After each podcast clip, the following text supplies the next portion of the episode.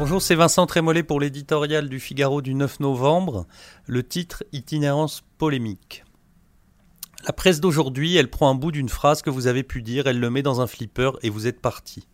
Ainsi parlait Emmanuel Macron en 2014 après la polémique dite des illettrés. Cette semaine, le grand flipper médiatique a fait jouer tous ses clignotants et les parties gratuites claquent en rafale.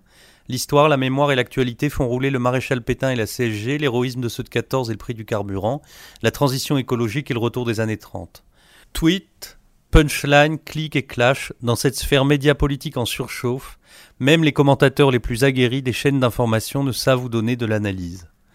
On passe d'un dialogue de sourds sur le prix de l'essence avec une retraitée à une conversation discrète sur les sans-papiers avec un ancien combattant. Les heures tragiques du passé se mêlent aux anecdotes les plus dérisoires. Seul un géant de l'art abstrait pourrait tracer les contours de cette indiscernable itinérance mémorielle. On invoquera à juste titre la compulsion numérique, l'esprit de meute des réseaux sociaux, la boulimie de notre société d'information, la tyrannie de l'immédiat, le règne du manichéisme, mais malgré tout, que diable allait-il faire dans cette galère? Rendre hommage aux combattants de la Grande Guerre est une initiative éminemment louable. Arpenter la France périphérique, un impératif politique évident.